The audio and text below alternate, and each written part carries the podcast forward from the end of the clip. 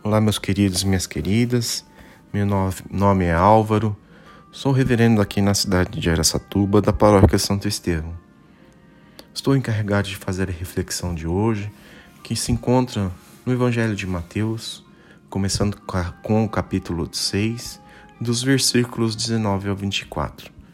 E ele nos diz assim: Não ajuntem riquezas aqui da terra, onde as traças e a ferrugem destroem e onde os ladrões arrombam e furtam. Pelo contrário, ajuntem riquezas do céu, onde as traças e a ferrugem não podem destruí-las, e os ladrões não podem arrombá-los e nem furtá-los. Pois onde estiverem as suas riquezas, aí estará o seu coração. Os olhos são como uma luz para, para o corpo. Quando os olhos de vocês são bons, todo o seu corpo fica cheio de luz. Porém, se os seus olhos forem maus, o seu corpo ficará cheio de escuridão. Assim, se a luz que está em você virar escuridão, como será terrível ter essa escuridão? Um escravo não pode servir a dois donos ao mesmo tempo, pois vai rejeitar um e preferir o outro será fiel a um e desprezará o outro. Vocês não podem servir a Deus e nem também ao dinheiro. Palavras do Senhor. Demos graças a Deus. Jesus, aqui nesse evangelho, usou as imagens do tesouro e da visão para cobrir a verdade oculta do reino de Deus. O que Jesus disse sobre o tesouro fez perfeito sentido para o público da época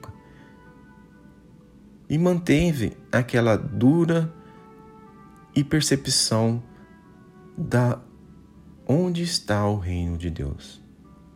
Não estamos todos tentando encontrar o tesouro que traz segurança e felicidade? Jesus contrasta dois tipos muito diferentes de riquezas: bens materiais e bens espirituais.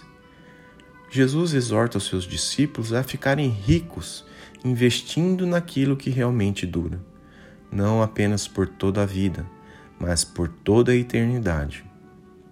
Quão atingível é este tesouro celestial e como podemos desfrutá-lo agora?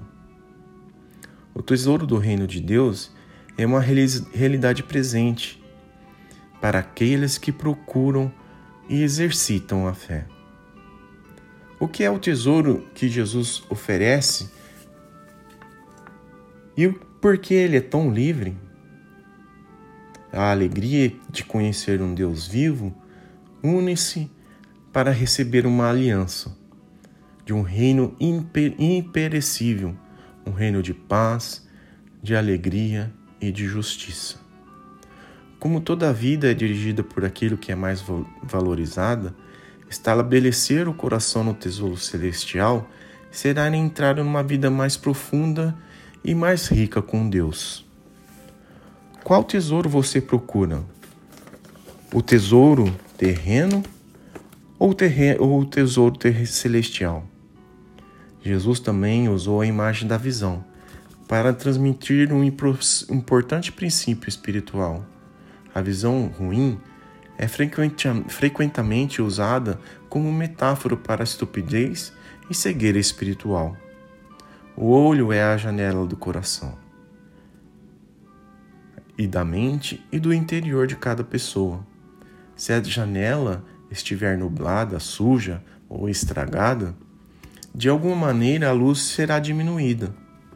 Só assim, com o seu interior limpo e celeste, pod poderemos viver essa vida celestial sem interrompê-la e sem estar perecível. O que pode cegar ou distorcer nossa visão? O que é verdadeiro, bom e amável, puro ou eterno? Certamente o, o preconceito, os ciúmes, o egoísmo causa distorção e, e cegueira.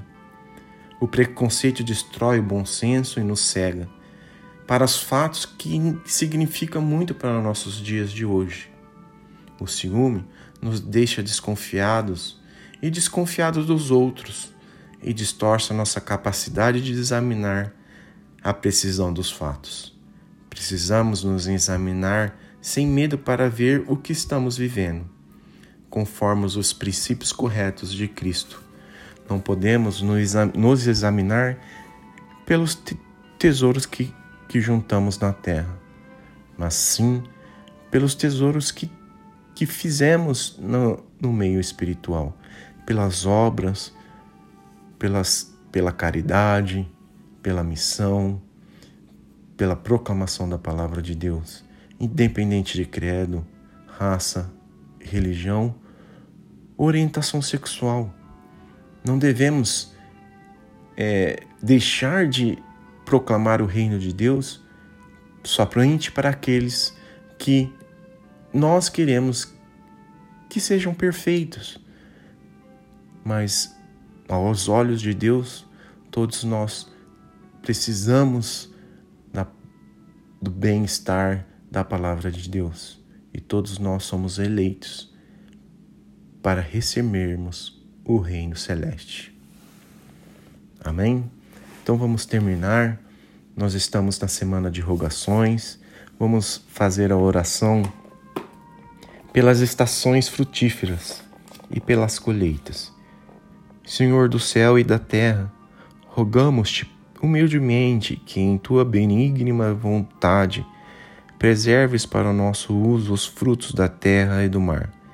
Faze prosperar quem trabalha no manejo responsável das colheitas e permite que recebamos constantemente as dádivas das suas mãos com ações de graças por Jesus Cristo nosso Senhor, que vive e reina contigo com o Espírito Santo, um só Deus, agora e sempre. Amém. Vamos rezar a oração que nosso Senhor Jesus Cristo nos ensinou quando esteve conosco. Pai nosso, que estais no céu, santificado seja o teu nome. Venha o teu reino, seja feita a tua vontade, assim na terra como no céu. O pão nosso de cada dia nos dai hoje Perdoai-nos as nossas ofensas, assim como nós perdoamos a quem nos tem ofendido. E não os deixeis cair em tentação, mas livra-nos do mal, pois teu reino, o poder e a glória para sempre. Amém.